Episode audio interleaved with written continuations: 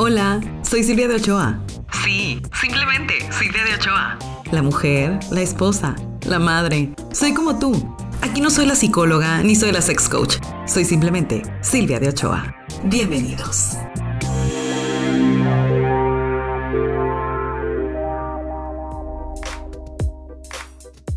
¿Qué tal mis niños? ¿Cómo están? Qué raro. Qué raro es estar aquí. Estoy contenta, pero estoy entusiasmada, nerviosa, emocionada, todo, todo al mismo tiempo. Tenía mucho, mucho tiempo sin estar frente a un micrófono y me emociona, me, me pone hacia el estómago como con maripositas, como si estuviese viendo a mi príncipe azul. No saben cuánto amo hacer esto. Y es por eso que he querido darme la oportunidad de conectarme con ustedes a través de este medio. Este medio que tanto me gusta, ese medio que es con el cual yo inicié prácticamente mis eh, acercamientos a la comunicación. Para la gente que no sabe, yo soy locutora, pero hoy en día no estoy eh, frente a una cabina, no estoy detrás de un micrófono, tengo ya varios añitos que no tengo esa fortuna, porque en serio que amo, amo con loca pasión desmedida estar detrás de un micrófono. Pero la forma en cómo voy a poder eh, suplir ese amor va a ser a través de estos podcasts, los cuales voy a hacer con todo mi amor, porque créanme que me encanta la idea. Solo de pensarlo, es que no, si ustedes me vieran, estoy con la sonrisa que no puedo. Y ha sido algo que he estado postergando, yo creo que por lo mismo, por la misma emoción, no me, no me concentraba, no, no, ¿y de qué voy a hablar? ¿Y, qué voy a decir? ¿Y qué quieren saber? Es, es, como un cúmulo de muchos sentimientos que no me permitían dar el paso y ya, simplemente dar el paso. Entonces, eso es lo que estoy tratando de hacer con este 2020 aventurarme, arriesgarme, hacer cosas diferentes y esta, esta es una de ellas. Así que, bueno, em, para empezar, quiero agradecerles a todas, todas esas personas que están el día de hoy escuchando esto, que quieren conocer un poquito más de Silvia, que el propósito principal sea, como bien les decía, conectarnos a través de otro medio. Estamos conectados por varios, yo les agradezco que me siguen en mis redes, que están al pendiente de YouTube, que podemos tener algún tipo de comunicación a través de los mensajes que ustedes directamente me mandan, pero esta magia no se cambia. Y aquí en este espacio quiero que hablemos las cosas de otra forma, no como las hablo en el canal, no como las puedo hablar en mis historias de Instagram, sino un poco más profundas y más desde mi desde mi interior, desde más lo que Silvia piensa, no la psicóloga, no, no, no Silvia la sex coach, no, sino Silvia la mujer, Silvia la mamá, Silvia como tú, como, como cualquier otra persona que también, oye, también me enojo, que también me río, que también me aloco, que también me frustro y creo que está padre también mostrarles ese lado, ¿no? Y bueno, como bien ustedes vieron, ya después de mucho estar platicando y no decir nada, el primer tema que quiero tratar en esta, en esta ocasión es por qué. O sea, ¿por qué? ¿Qué demonios estaba yo pensando para hablar de sexo?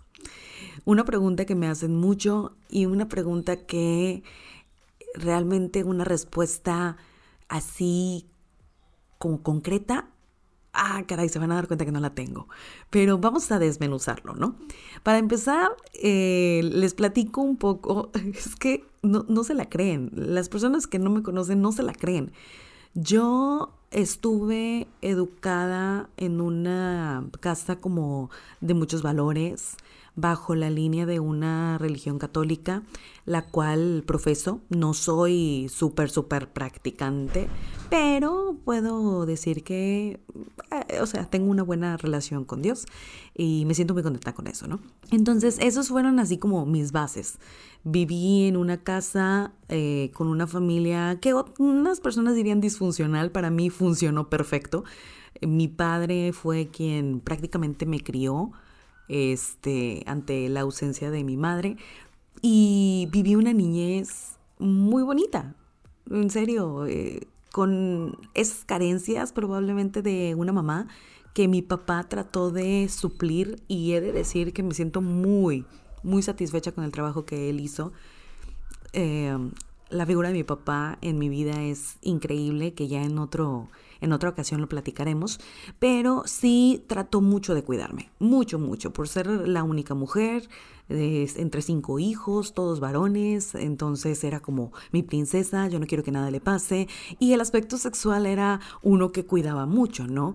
Siempre me habló de qué riesgos, cuáles eran las consecuencias, pero digo, a nadie nos enseñan a ser papás y él lo hacía con mucho, vamos, imponiendo miedo, la verdad tengo que decirlo, era así como, no me vayas a salir con tu domingo 7, no vayas a salirme con cosas que no son correctas y es que Dios se da cuenta y así como que yo, sí, está bien, sí, está bien. Adicional a eso, yo estuve en escuela católica, entonces toda mi vida, lo que fue mi primaria y la secundaria, la pasé en escuela con monjas lo que me, digamos, me regulaba un poco en el aspecto sexual, por no decir que me limitaba. Entonces fue como una experiencia que yo de verdad disfruté muchísimo, pero ahora desde esta perspectiva digo, wow, en serio, qué limitados son eh, los eh, recursos sexuales cuando se está en una escuela de este tipo. Entonces, tanto era mi gusto por estar ahí con las monjas y todo, que sinceramente lo he dicho muchas veces y esta no la voy a ocultar. Yo, yo dudé entre si mi llamado era a ser religiosa. Oh my God, sí, ustedes dirán, ¿cómo Silvia? ¿Cómo crees Silvia? ¿Tú que hablas de penes y vaginas? Pues sí, en algún momento yo pensé en meterme a un sí, a, un convento y llevar una vida dedicada a Dios.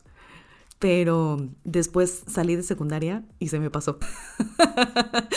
Siempre estuve en escuela de mujeres. Entonces cuando entré a la prepa y tuve convivencia con hombres fue como, oh my god, olvídalo, siempre no, ya no quiero, ya no quiero. Y mi padre me lo decía, me decía, espérate, conoce, conoce, porque tú vas a ser monja, pero de las que el diablo esponja. Y nunca voy a olvidar esa frase. Y ciertamente tenía mucha razón. Yo entré a ya conocer un poco más del mundo y dije, de aquí soy. Sin embargo, bajo estos valores que estaban muy programados en mi mente, era difícil que yo me abriera a diversas experiencias. Fui una mujer muy cuidada en el aspecto sexual y lo demostré eh, lo más que pude con las cortas no cortas, sino las pocas relaciones eh, de pareja que tuve. Eh, mis parejas sexuales, realmente también lo he comentado, no tengo, no tengo muchas. Este, yo me casé en una ocasión y esa fue mi primer pareja sexual y me divorcié y mi segunda pareja sexual es mi actual esposo. Entonces, soy una mujer de pocas parejas sexuales, pero con mucha ambición de conocer la sexualidad. ¿Y cómo fue que Silvia, después de tantas monjas y tanta religión y tanto eh, miedo al sexo, resurgiera y hoy nos esté dando información, videos acerca de todo esto?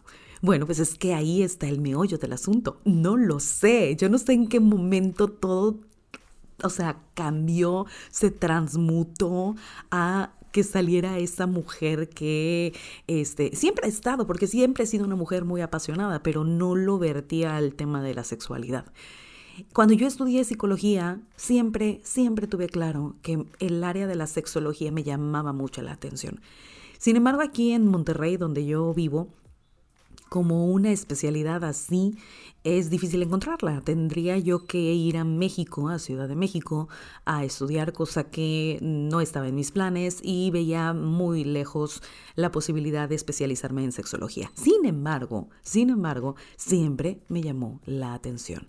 Siempre estaba como la curiosidad, siempre estaba, no morbo, tengo que aclararlo, no morbo, yo no era morbosa, pero era muy curiosa, sí quería saber, bueno, pues, eh, cómo es el funcionamiento de la mente humana con el sexo, por qué eh, la pasión, cómo romper la rutina, cómo llevar a que eh, un paciente, porque me llegaban muchos casos así, no recayera en estos problemas que son los más comunes y los más simples de resolver, pero que se nos borran las ideas, se nos eh, agotan las opciones y decía, oye, yo quiero, o sea, yo quiero dar opciones, yo quiero conocer más del tema.